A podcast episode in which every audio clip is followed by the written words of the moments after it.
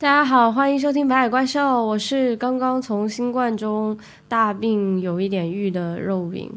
我是基本已经愈完的润润。看来你这个病愈的挺快啊！是，你看我现在中气十足。说起来，最近我们两个好像就因为在家实在是太休息太久了，两个人甚至都读起了一本 非常很厚的长篇小说，而且这个这种两个人一起读的这个体验还蛮特别的。就因为我们两个一起在读的这本书是陀思妥耶夫斯基的《白痴》，所以这本书是怎么选到的？因为我一直都想要多读一点陀妥耶夫斯基的书，然后刚好家里又只有这本《白痴》还没有读，所以呃最近阳了之后两个人都挺无聊的，然后我就想干别的事情也干不了，就只能多看看书睡睡觉。所以就开始看这本《白痴》，到现在也还没看完。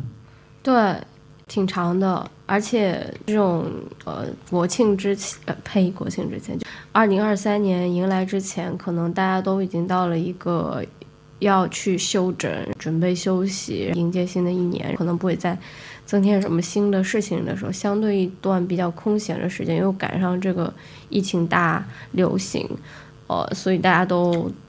会是状态比较松弛的，比较缓慢的，就比较适合读这种大部头的书。否则的话，我应该这辈子都不太有可能读这么厚又这么古老的小说。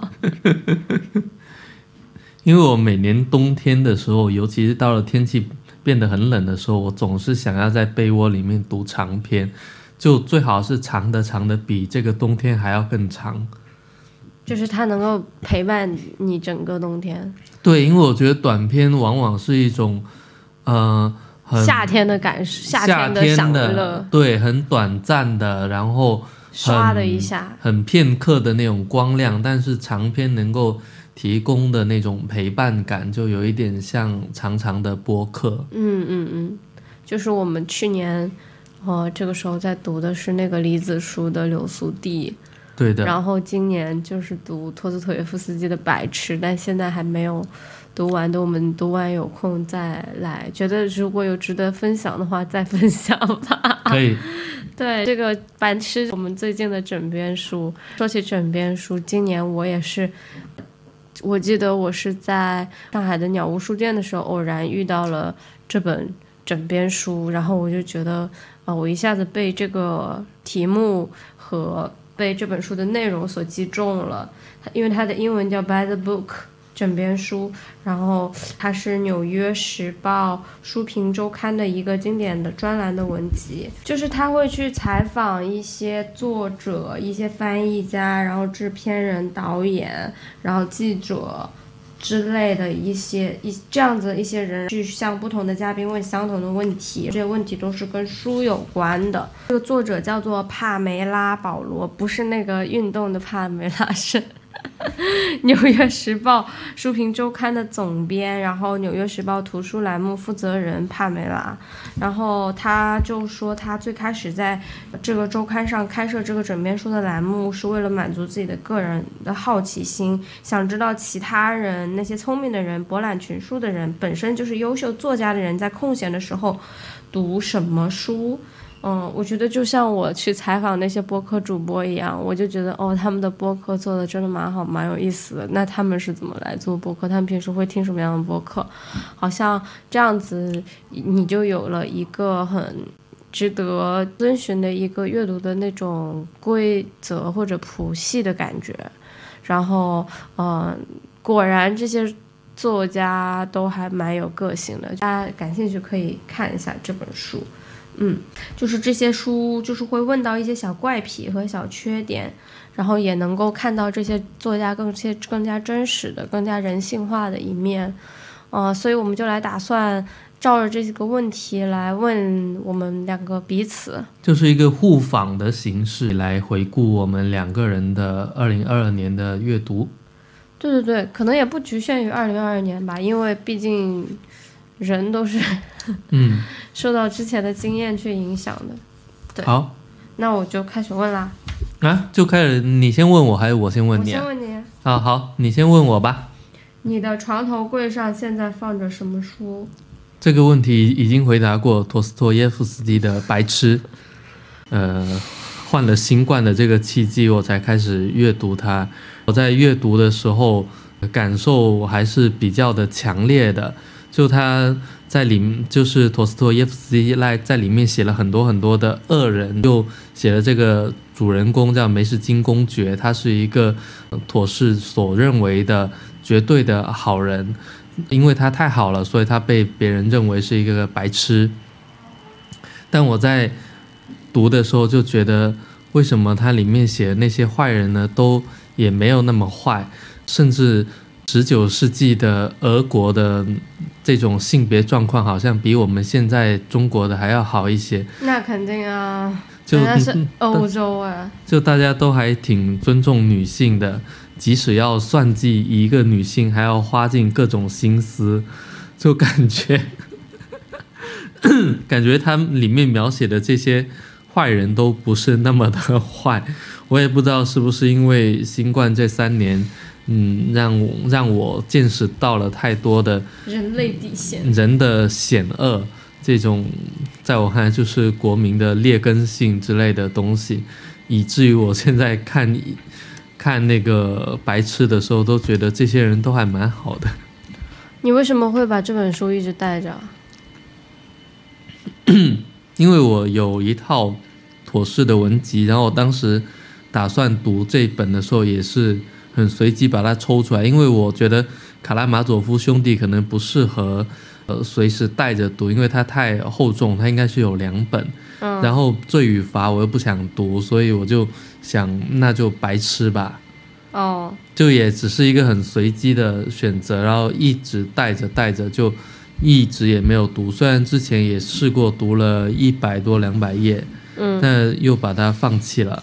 这次应该是可以读读完了，对对嗯对，快了快了，已经三分之二了。对对对，嗯，现在我我的床头柜上放着是我一本我已经看完的，但是还没有来得及把它从我的床头柜上拿到书架上的书，然后是一本独立出版的书，你在豆瓣上都找不到，叫《唐朝的瘦身运动》，然后是因为我前段时间买了那个。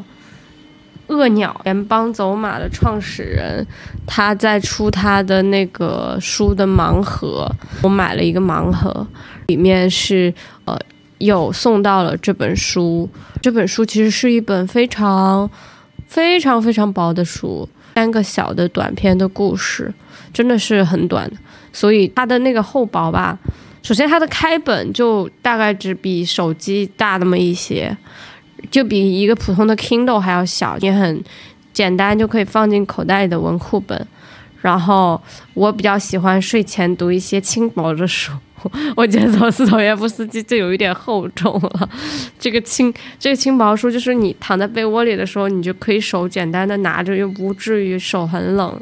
因为冬天真的手很冷啊，然后它这个你听这个题目《唐朝的瘦身运动》，呃，其实是嗯。呃有点偏古代武侠小说的那种感觉，因为里面有三个故事，然后都是他不同程度作者不同程度对一些文本的再演绎和改编吧。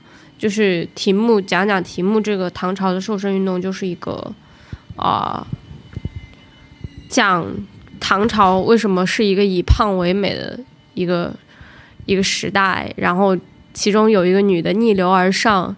然后保持自己很瘦，当大家所有人都觉得啊我要胖我要胖我要胖的时候，就他逆流而上，偷偷的减肥，这样子的一个故事。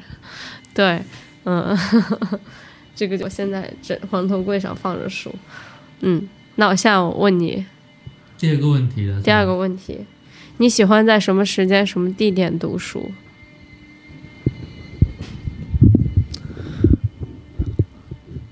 我觉得我喜欢，我想，我觉得我现在的阅读是分为两部分的，有一部分是白天算是我的工作的这部分的阅读，那我是希望在早上的时候去阅读，就早上你这样破音了？都破音了，对啊，都不要靠那么近啊。哦，好吧，那我这样子就可以了。嗯可以，那我重新说一次。这样。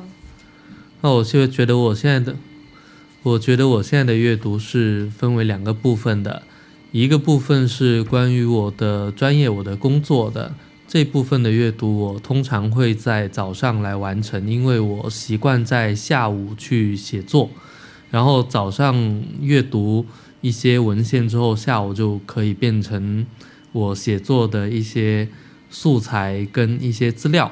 这个是一部分，然后我私人的阅读，我更喜欢在晚上睡前去完成，或者说就是晚上吃完饭、洗完澡到睡觉之前的这段时间，都是我很私人的阅读时间。然后关于阅读的地点，我觉得没有什么特别的讲究，就是只要它是一个能让我坐得很舒服的，或者半躺着很舒服的地方，我都可以开始阅读。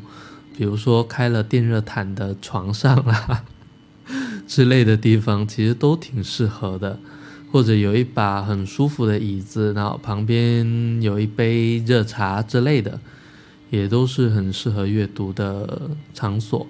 但总体来说，我喜欢在一个相对私人的空间里面去进行阅读，因为我觉得阅读是一件，嗯、很深层的思考的一个活动，所以在有别人在场，或者说，嗯，比较公共的场合的时候，我很难集中注意力，因为有很多人可能会在咖啡馆等等的地方写作跟阅读，但我好像始终做不来，因为那个磨豆机的声音会很打扰到我。如果说有一个什么阅读的场所相对特殊的话，那可能就是地铁上。我后来学会了在地铁上看书，是因为我买到了一对，嗯、产自德国的耳塞，然后那对耳塞真的很好用，呃，就塞上之后，好像感觉瞬间能抵达心流的状态，然后我就可以在地铁上面进行阅读，而且可以非常非常的专注。如果之前有上班正常通勤的话，呃，如果我是选择了公共交通的话，其实我蛮喜欢在地铁上读书的。然后现在基本上跟润润出门，两个人如果要去什么地方坐地铁的话，我也会带一本书。其次的话，在那个睡觉之前躺在床上读书，还有早上醒来之后的一段时间，因为我通常醒的会比陈润婷早一点。那段时间我实在是无无事干，无事打发时间，就只好读读书了。因为因为就手机上读书又不会吵吵到别人，啊，主要就是吵到你。那嗯还有什么别人？我们是一群人在一起睡觉吗？嗯，嗯，好的，那下一个问题，下一个问题，上一本让你感到真正了不起的书是哪一本？我觉得上一本让我感觉到真正了不起的书，应该是我已经说过好多次的福山的《政治秩序的起源》。就这本书是我今年阅读收获里面，呃，就这本书是我今年阅读的一个很大的收获。它以一个很宏大的视野，让我感受到了一个呃人类社会呃政治秩序从无到有，并且一旦政治秩序产生了之后，它如何影响人类的文明、人类的生活以及人类各个文明之间的这种交往跟冲突。这本书这样子讲起来视野非常非常的宏大，但是呃，因为它里面讲的还是比较清晰的，就我读完之后能够一下子就感觉到或者说认知到我为什么会是现在的这样子，尤其是身处于疫情之中的我们为什么会遭遇到这样的生活，为什么会身处其中，然后反反复复不能自拔。之类的，就是我觉得对于我很多的困惑跟困境都有一定的解答吧，所以对我来说是一本我觉得很很厉害的书，也很推荐大家去阅读它。虽然它跟那个白痴一样，都是很厚很厚的书，就在床上躺躺着看的时候，有可能会砸到头的那种，砸到头会很痛的那种书，但。我觉得这种大部头能够带给我们的东西，很多时候真的是一些很轻薄的书所不能及的，所以还是极力的推荐福山的这本《政治秩序的起源》。嗯，一本政治学的书，对吧？对，政治哲学。嗯嗯嗯。哦，上一本让我感到真正了不起的书。其实有点有点难，就是要觉得说真正了不起，其实觉得很多作者能够写出这些书都挺了不起的。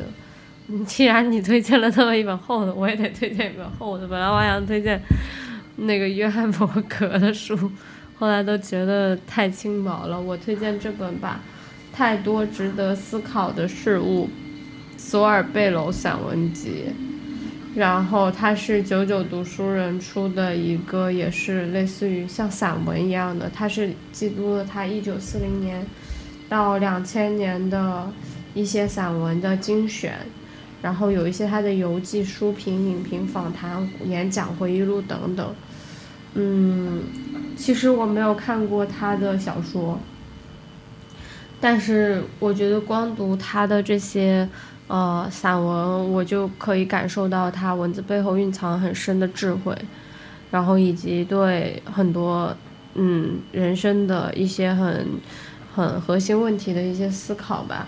然后，因为他是一个见证二十世纪下半叶的作者，然后经历了，就是他的少年时代是经历美国经济大萧条，然后他又经历了后面的美国重新的崛起。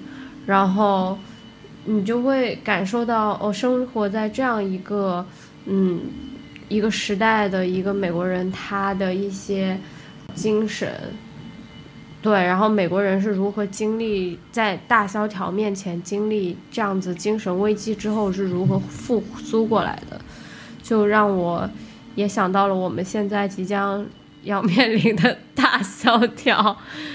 我们或许 也是在我们的青年时代，或者是我们可能人生最渴望去上升、渴望去有个盼望的这个时代，可能要面临很严重的打击的，然后就是觉得失望的这样一代，然后就不知道我们这样一代人要以什么样的心情去面对我们我们的未来。嗯嗯嗯。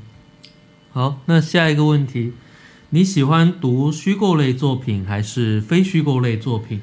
你最钟爱的哪种文学类型？有什么不为人知的罪恶小趣味吗？我先吗？既然我问了，就你先吧。呃，我肯定应该还是更喜欢读非虚构类作品吧，因为就是读虚构类作品很容易，你觉得他写的不怎么样。就是读非虚构类作品，你好像对他那个，就是你好像对他文学性会宽容很多，因为他写的是非虚构类，因为你本来就预期你看到的是一个真实的东西。你用一种赞美，你用一种贬低非虚构的方式去赞美了他。嗯，有什么不为人知的罪恶小趣味吗？没有啊。嗯。这个小趣味可能就是我读非虚构都读得很快，就是基本上翻书如 抽丝，抽丝很慢的，就是因为基本上我只会读开头和结尾，中间的那个细节我是不太读的，所以读的又快又爽。嗯嗯嗯，对，对于你这个人阅读的速度我还是很了解的，尤其是你看他在看书的时候。你就觉得人类还是没有必要砍那么多树来造书，就是带着一种量子波动阅读的那种感觉。刷刷刷刷刷刷，给大家造一个音效。好，读完了。那你呢？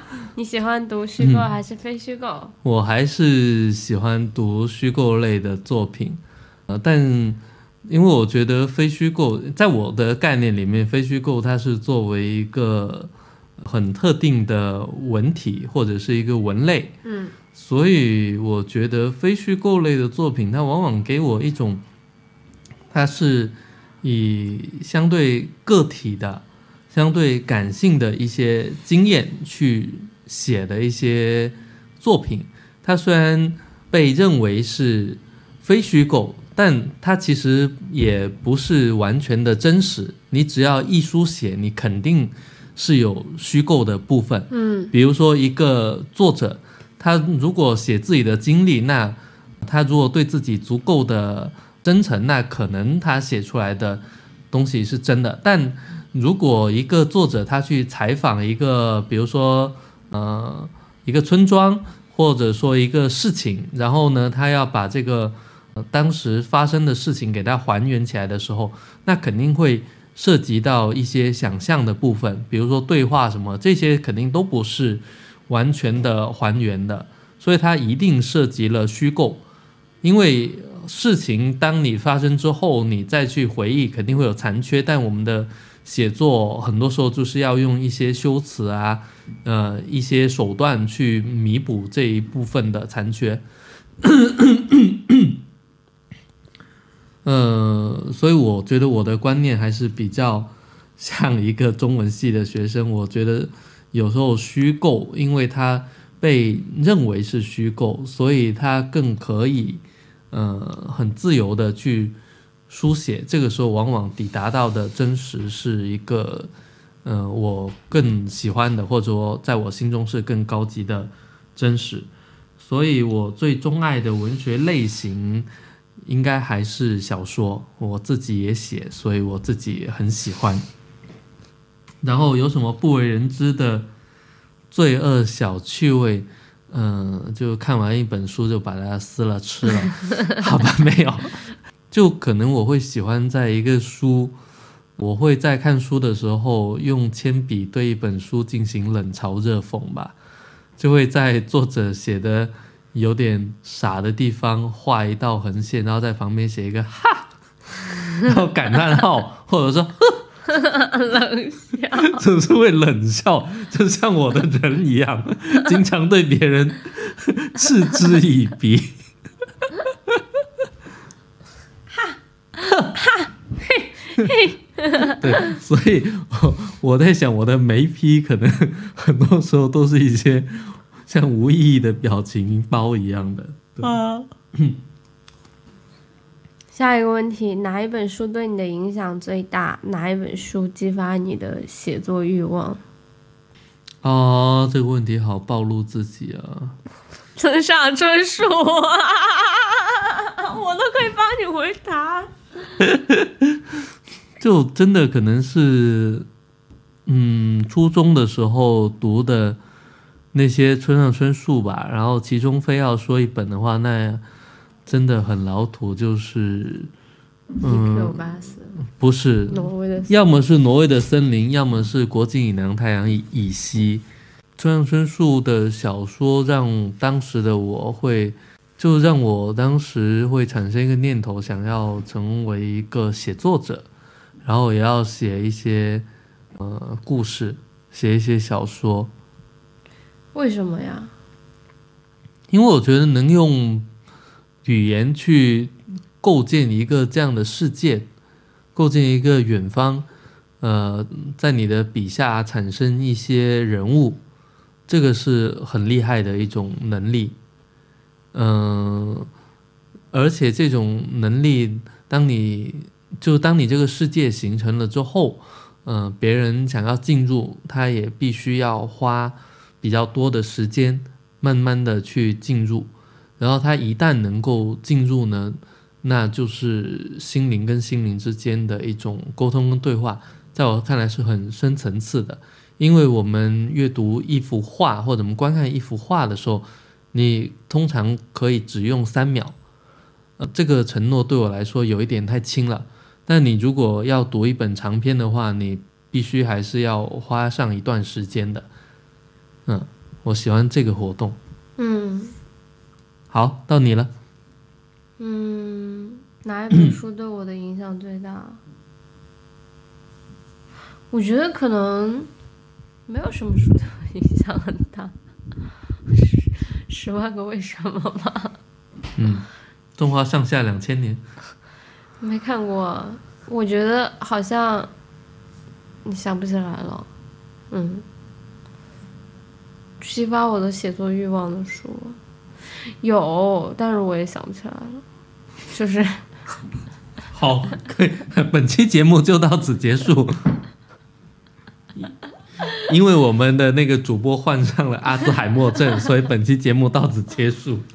你没有觉得哪本书啊？你看到那一刻你就觉得太棒了，我也要写这样的文章，好像没有。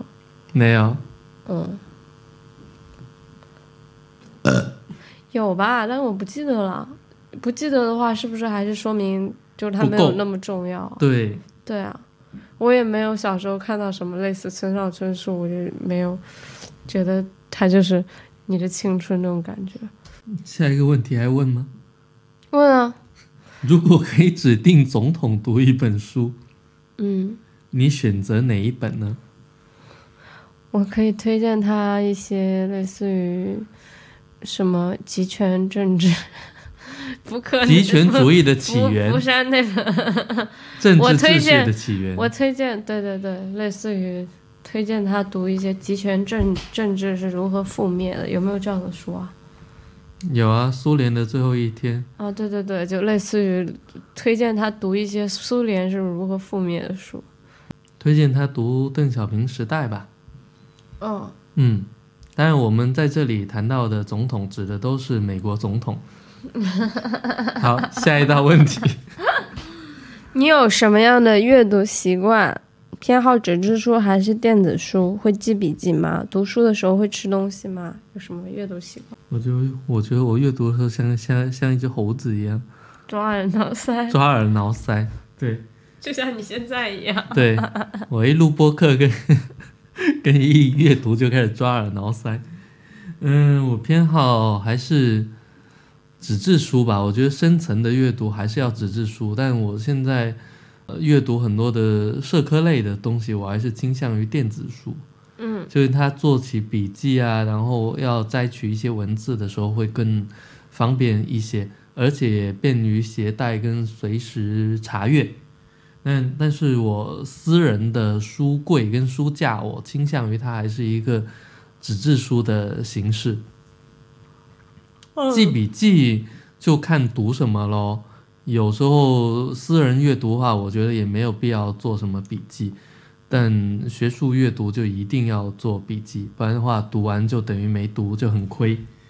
读书的时候会吃东西，吃啊，我很喜欢吃巧克力啊，喝咖啡啊，喝茶啊，吃水果软糖啊，呃，所以嗯如果最近还没有变胖的话，肯定就是因为读书不够多，所以摄入不够多。对，好，到你了。我也喜欢纸质书。呃，其实一直都有想要买一个 Kindle，但是没有买。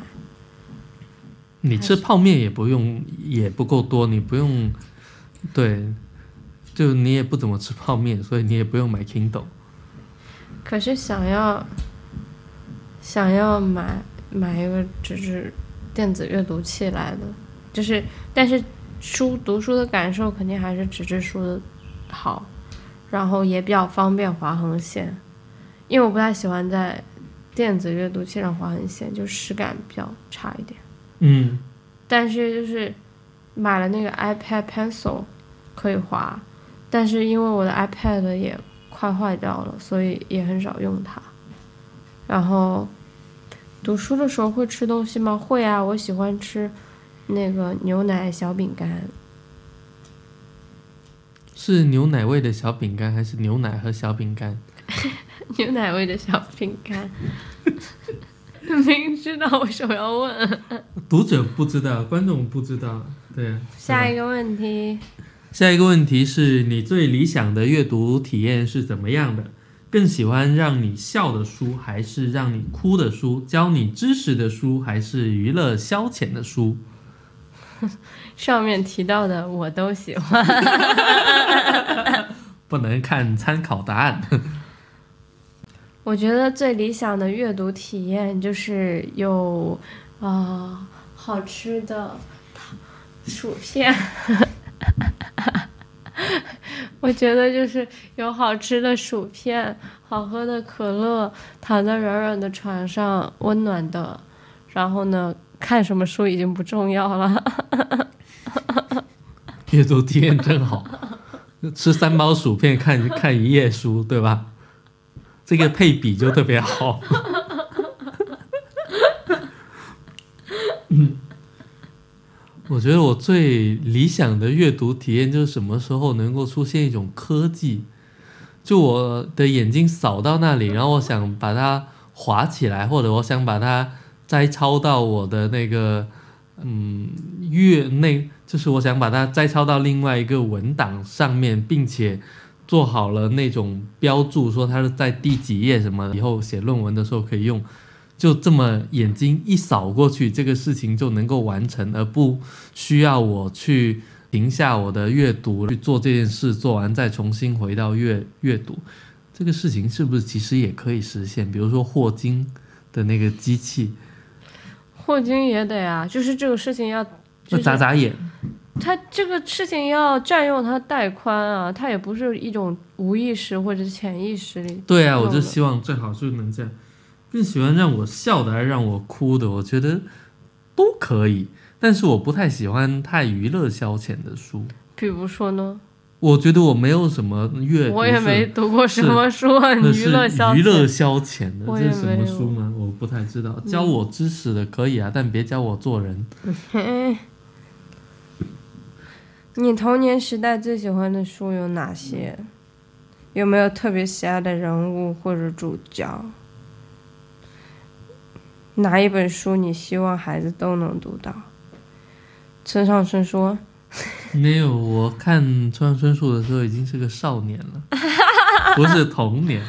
差不多啊，就是童年啊，不是不是，我那时候已经少年了，已经发育了是吗？对吧？应该已经发育，没发育能看村上春树吗？为什么不能啊？那个看村上春树能不发育吗？看完就发。哈哈哈笑死！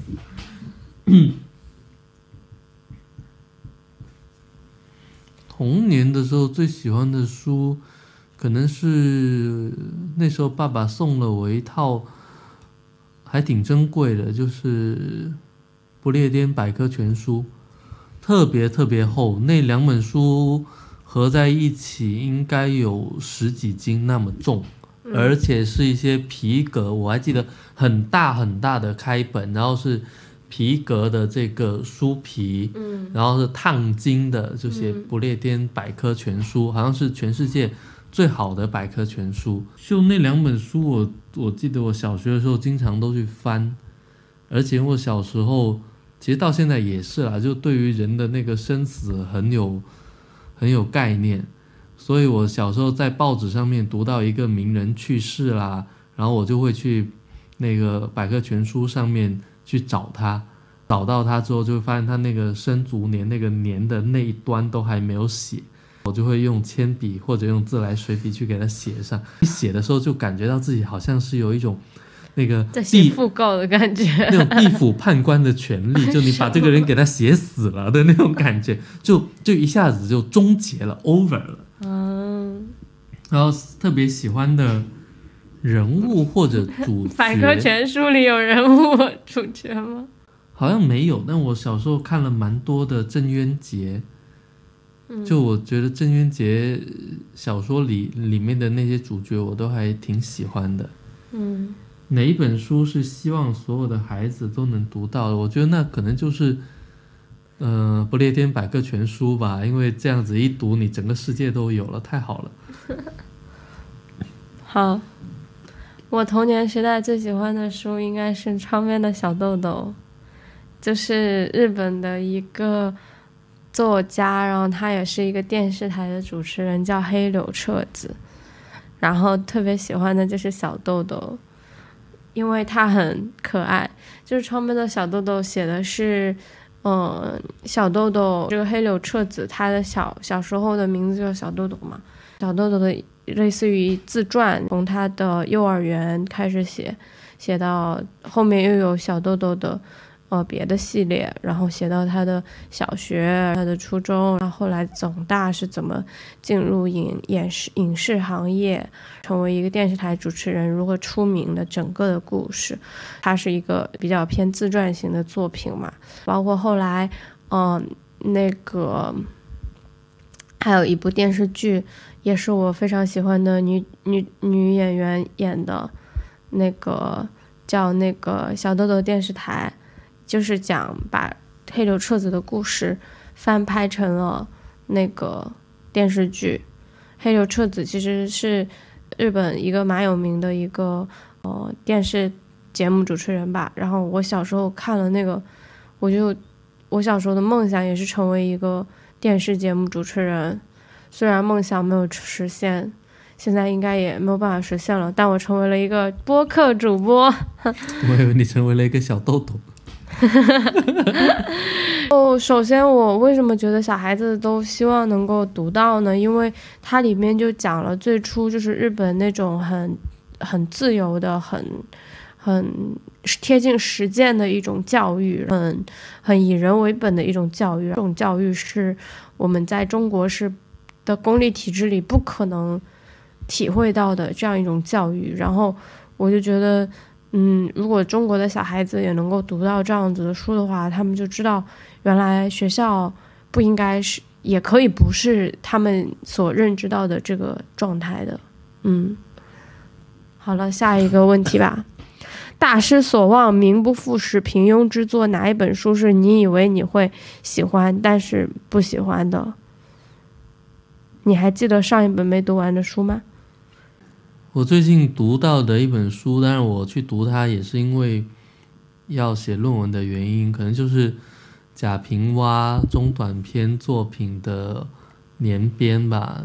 然后我就看到了他很早期的，比如说一九七八年到一九八零年初写的一些作品，然后我真的读的时候觉得非常非常的痛苦。那种痛苦呢，就好比我大学本科的时候，也是由于专业，就我好比我大学本科的时候，由于专业的原因要去阅读《青春之歌》的那种痛苦差不多吧，就觉得这写的都什么玩意儿啊？就为什么当年写成这样的人也可以成为作家？当然。到了九十年代之后的，嗯，贾平凹写的还是好了挺多的。呃，上一本没读完的书不太记得了。说实话，我一般没读完我就把它忘了。嗯，我觉得名不副实，大不所大失所望，很多书都是。我我读的一些类似于那些商业管理的畅销书吧，所有的人都推荐，推荐语都写着说啊，人生一定要读，就说哦，真的是受益启发很大很大。我去读了，就是这这都是写什么狗屎屁话，嗯，可能是我境界不够深吧，嗯哼。你读过的最有意思的书是哪一本？最有意思的书。我还是很喜欢那个托卡尔丘克的小说，因为我觉得他的想象力真的很丰富。然后你感觉他写的好像是，就是你感觉他好像是一个很古典的作家，但其实他又很很当下，就是他写那些故事其实是很当下的，但是又散发着一种媚邪的，一种从中世纪的那种幽深的城堡里散发出来的那种感觉。嗯。因为他他挺巫婆的，其实。对对对，就是有一种很巫的感觉。嗯嗯，我觉得他的书还很有意思。嗯，最有意思的书啊，我觉得，如果你说小说的话，那我还是会推荐像保罗·奥斯特、呃科塔萨尔之类的这些作家他们写的书，我觉得都挺有意思的。嗯嗯，然后我还偷偷看了一下这个受访人，他里面还写了就是那个弗兰纳里奥康纳的书，这个作家我也是挺喜欢的，是美国的一个女作家，然后她患有那种系统性的红斑狼狼疮，奥康纳的书就是写那个一切上升的必将汇合，上升的一切终将汇合。那差不多了，翻译对了对是吧？对哦，好人难寻。啊，对他写蛮好的。然后你最期待有人能够完成的书是哪一本？有人能够完成的书，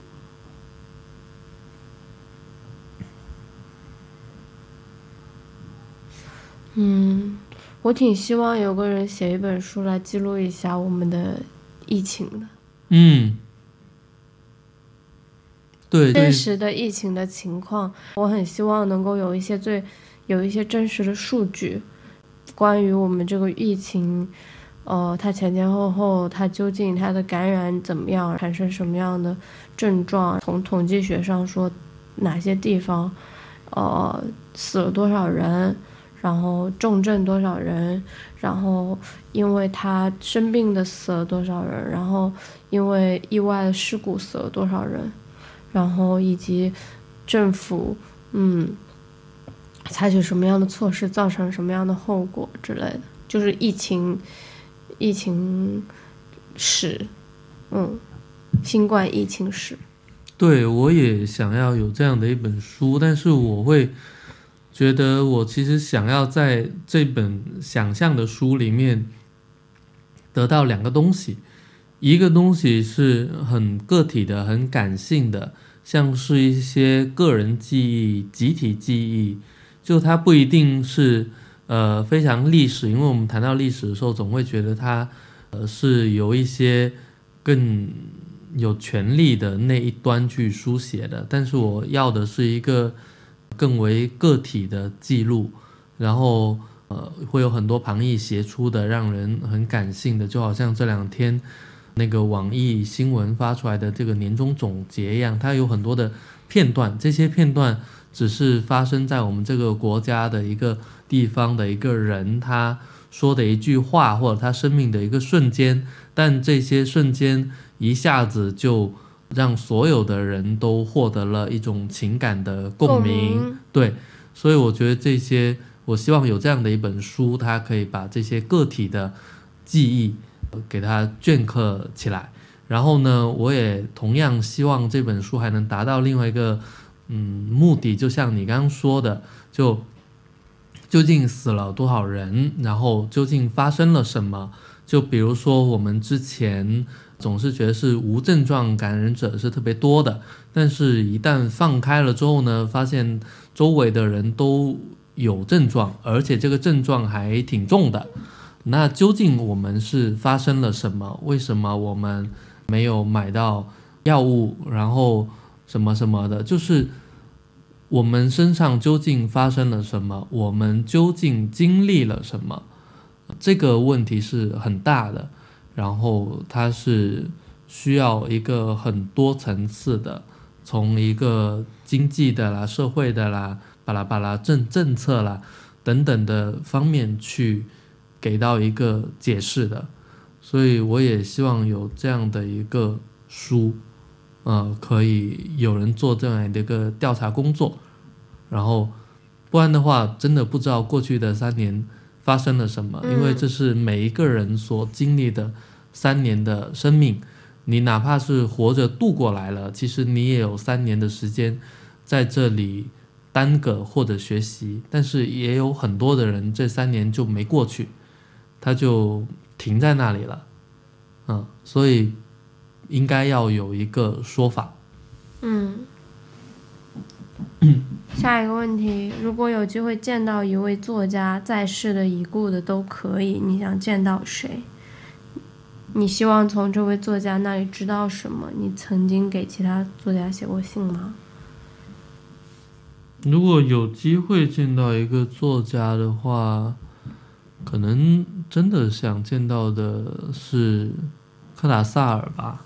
嗯嗯，当然他已经去世好几十年了，然后好像也没有说特别想从他那里知道什么，因为如果可以的话，就是大家聊聊天，聊聊写作的方式，以及我很想知道他究竟是怎么样把自己变成一个嗯有这样的眼光来看待世界跟写作的人吧。嗯就这种能力，呃，跟天赋，我觉得是是我很羡慕的。嗯我好像没有给什么其他作家写过信，我我想想，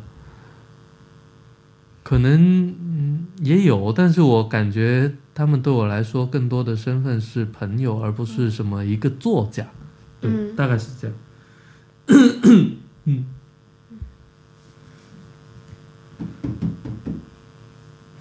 那如果见到一位作家在世或者已故的都可以，那我也想见到那个托卡尔丘克。嗯。嗯，想知道他，就想跟着他一起看看他一天是怎么过的，就是早上起床会干什么，中午吃什么，下午做什么，什么时候写作，什么时候阅读，会读什么样的书，然后就观察一下吧。你是想变成托卡尔丘克家的摄像头是吧？没有，也可以当个秘书，在后面就是跟着嗯拿个小本本记一下，而且，而且如果你想见科塔萨尔的话，你要先学习一下语言。我刚刚也在想这个，你以为你见到托卡尔丘克，你不用学波兰语吗？他应该会讲英语啊，嗯那不一定嘞。好吧？嗯，然后如果有人在你写作的时候突然进门，他们会看到什么？你的工作区域是什么样子的？电脑啊，上帝啊，电脑啊，他们会看到一台电脑，然后有键盘最好，对，然后，然后就会看到我皱着眉头，嗯。很严，表情很严肃的样子，嗯，一般都是这样，我觉得他们会看到我在吃巧克力。在吃巧克力，或者臭着个脸，然后或者有一点局促不安，又有点焦虑，又有点暴躁，偶尔会起来走。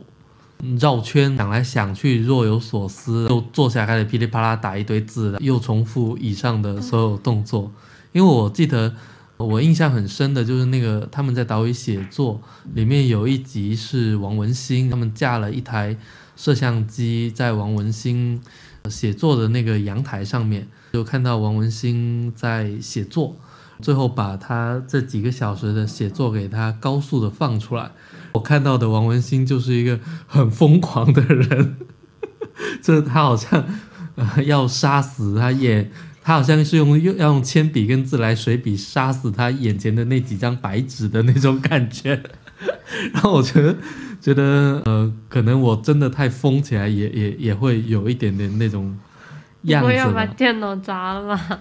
呃所以还是要用纸写作，因为纸比较便宜。嗯嗯嗯，然后工作区域我觉得没有什么很特别的。嗯，就是很乱。对，好，下一个问题，你还记得最近一本朋友推荐、读后自己也很喜欢的书吗？是谁推荐的？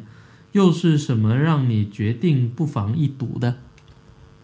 那我来推荐从其从其推荐的《洗衣机女工》吧，是一本小说，短篇小说，然后还是挺有意思的，就是从一个女性的视角去看很多日常的东西都都还挺有魅力的，就是嗯。看完之后，我也想去当一个洗衣机女工了。嗯觉得有很多可以观察的时刻吧。嗯嗯嗯。嗯，那我应该要嗯要推荐的是，嗯，我最近读到的那个张宏斌的《祛魅》，就这是一本比较学术的书，但我觉得它解答了一些我心目中想了很久的问题，就是关于晚清这个两千年未有之大变局之中的中国人的世界观是如何转向的。就比如说我们。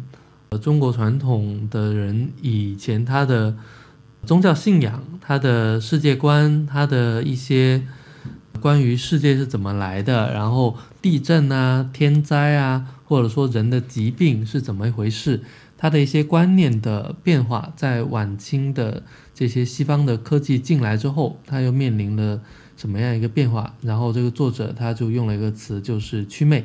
就马克思韦伯关于现代性的这样的一个术语，嗯，然后我觉得读下来之后，让我对于很多我以前没有怎么去想明白的事情有了一个观察的入口，啊，比如说我我是一个无神论者，还是一个泛神论者，还是一个异神论者之类的的一些问题，就这些事情，我觉得我们以前是。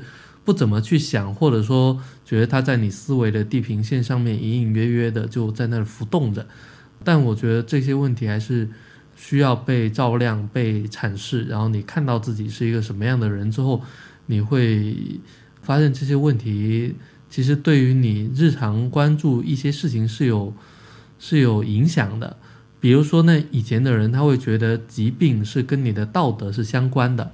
那现在的人就觉得疾病就是疾病，疾病什么也不是，它没有任何道德的属性。但呃，我觉得是不是这样呢？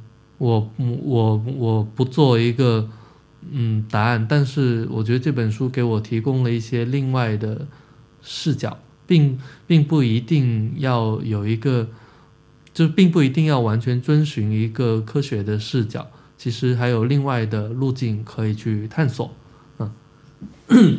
好，你接下来计划读哪本书？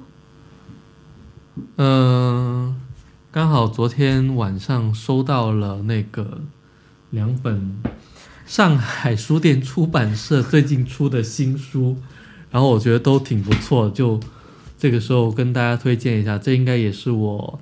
呃，读完陀思妥耶夫斯基的《白痴》之后，会开始读的书，一本是《权力与人》，副标题是四道世子的之死与朝鲜王室，是一本关于朝鲜时代王室的最大悲剧的一本书。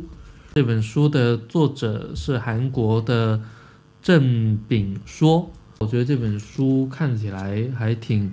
吸引人的是一本比较历史题材的，然后另外一本书跟我，呃所关注跟研究的范畴有更多的交集。这本书叫做《魔物的诞生》，副标题是“一七六零年代法国热沃当怪兽事件”。然后这本书是一个美国人写的，叫做杰伊 ·N· 史密斯。呃，然后我觉得他应该是用了一个比较历史、哲学跟宗教的视野，在探索一些呃魔物的世界、怪兽的世界。然后我对这类题材一直都很感兴趣。嗯，我下一本书还躺在我的购物车里没有下单，叫做《现代日本家与居建筑家庭空间与中产文化》。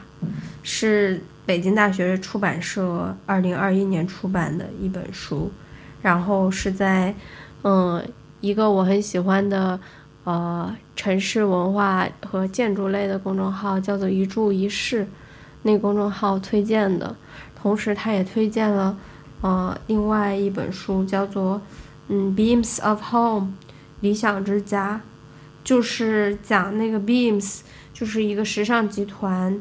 的员工他们的家里是什么样子的？这样一本书，然后 Beams，嗯，我这里也很推荐大家去听 Slow Brand，啊，这个播客他们讲 Beams 关于这个日本潮流品牌的一个播客，嗯，然后打算去读一下这这些讲，嗯，看就因为因为我们都知道我们现在就是很刮日风嘛，日风很大，就是大大家大家都会受到日本人的一些时尚穿搭呀，然后还有一些家居啊，还有一些食物的影响。